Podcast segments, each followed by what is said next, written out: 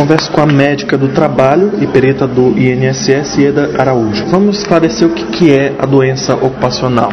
Doenças ocupacionais são doenças crônicas de evolução prolongada que são produzidas por um ambiente de trabalho pouco saudável ou insalubre, ou pelas condições próprias de como o trabalho é desenvolvido. E elas são equiparadas a acidentes de trabalho. E aí qual é a diferença entre doença ocupacional e a doença de trabalho? Olha, a doença ocupacional é o universo de doenças produzidas pelo trabalho. Aí, nesse universo, nós temos a doença profissional propriamente dita, que são as tecnopatias, que são produzidas em atividades específicas, como a silicose, que é para quem está exposto à poeira de sílica, a asbestose, para quem está exposto a, a fibras de amianto, a pneumoconiose do carvão, que é para quem trabalha em minas de carvão, que é conhecida como pulmão negro, e assim sucessivamente. Elas só acontecem em trabalhadores de atividades específicas. As doenças do trabalho, que são chamadas mesopatias, essas sim, elas não têm o trabalho como causa necessária, mas eles têm como influenciadores da, das alterações de saúde. Eles podem agravar ou fazer eclodir um distúrbio que estava lá latente, que talvez nunca fosse desenvolvido na vida. Mas a influência do trabalho vai fazer com, ele, com que ela apareça mais precocemente ou que ela apareça até de uma forma aguda, produzindo uma, um dano ao trabalhador. Quais são as mais comuns?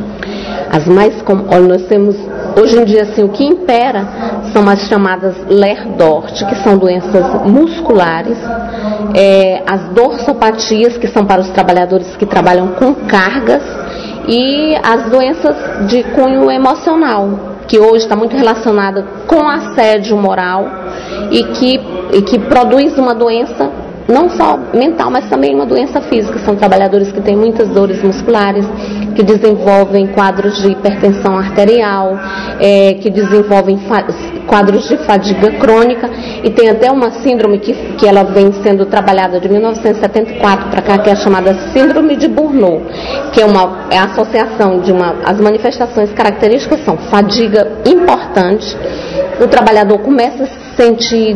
Ele tem uma queda da autoestima dele e ele próprio começa a se depreciar e achar que ele é um nada, e isso causa um sofrimento emocional muito grande e isso determina uma relação de animosidade muito grande com os próprios colegas de trabalho. Então, é aquele cara rabugento, insuportável, que vive criando situações de conflito dentro do próprio trabalho que na realidade está doente. E outra forma de adoecimento também, quando as pressões psicológicas são muito grandes, é a drogadição o alcoolismo crônico, essas coisas assim. O fato de, por exemplo, hoje os profissionais é, usarem smartphone, digamos, ou levarem, acaba, acabarem levando o trabalho para casa, acaba agravando esse quadro, ajudando a essa... Acaba sim, a gente não pode confundir. Eu digo isso e eu faço, eu comumente utilizo-me dessa prática, mas a gente não pode confundir ambiente de trabalho com ambiente domiciliar, ambiente de repouso, porque senão a gente está trabalhando 24 horas diárias. Então, a carga de trabalho de 8 horas com um adicional de 2 horas é uma carga suportável, mas quando você começa a levar o trabalho para casa, você leva, porque você tem aquela sensação de que não cumpriu a, a, a, na integralidade aquela, aquela carga que você tinha que cumprir. Aí o que acontece? Você leva para casa, chega lá, você tem N outros afazeres. Aí você não faz bem aquilo que você. a, sua cota de trabalho doméstico que, que inclui, inclui inclusive o repouso e não, faz, não executa atividade. Aí você fica levando e trazendo trabalho. Aí você não o executa com satisfação, nem dentro do ambiente de trabalho, nem em casa. E isso gera é, um desconforto psíquico muito grande, é a, é a, incerteza de ter cumprido as obrigações que lhe foram destinadas. Isso causa sofrimento emocional e isso causa distúrbio psíquico, distúrbio emocional. Então é importante é, saber separar trabalho, trabalho de repouso. A gente precisa, é como se nós tivéssemos usado todas a, toda a carga da nossa bateria durante a atividade laboral e precisamos ter um tempo de parada para repor essa energia, tanto física quanto emocionalmente, para que a gente possa retornar à jornada com saúde, com vigor. Dentro do ambiente de trabalho, como prevenir? Olha, em relação às, às, aos problemas musculares, é importante que se, que se desenvolva prática de alongamento, que a pessoa levante algumas vezes durante a jornada do trabalho, que ela quando sentir as necessidades fisiológicas, que ela se, se desloque para atendê-las, para que ela não sobrecarregue fisicamente o corpo. E é importante que a empresa e o próprio trabalhador trabalhem uma boa relação entre colegas de atividade. Esse, esse relacionamento sadio ele é importante para que a pessoa se sinta acolhida pelo ambiente onde ela está inserida. Bom, e de forma alguma a empresa pode descontar esse horário?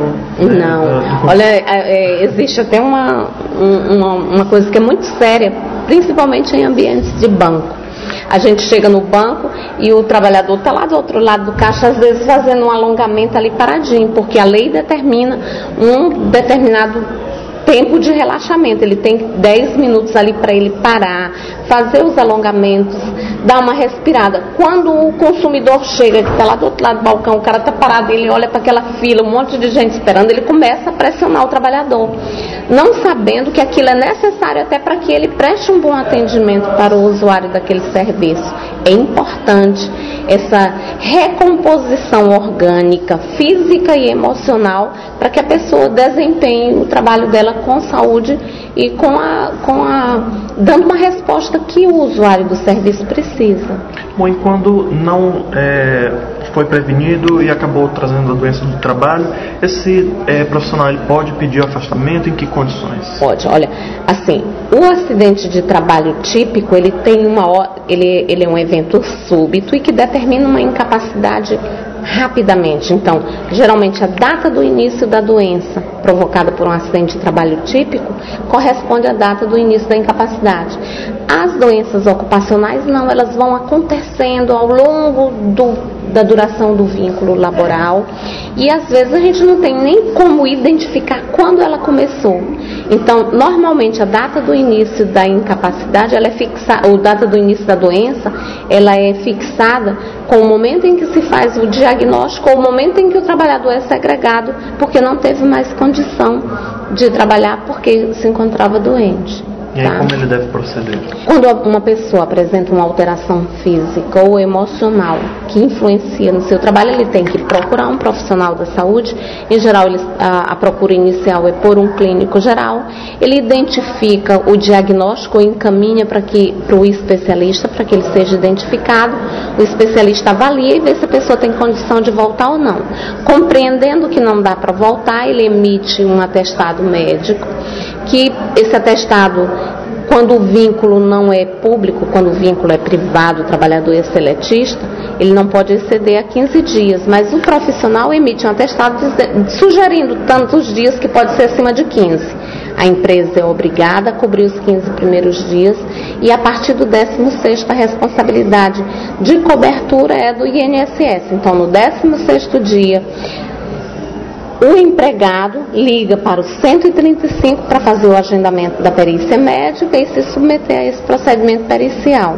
Ou então a própria empresa, quando ela tem um bom serviço de saúde ocupacional, um bom serviço social, porque geralmente é uma equipe multidisciplinar, ela própria se encarrega de agendar esse procedimento, marca o trabalhador, vai, se submete à perícia, identificada a incapacidade, ele vai ficar sob o amparo do INSS até que ele se recupere.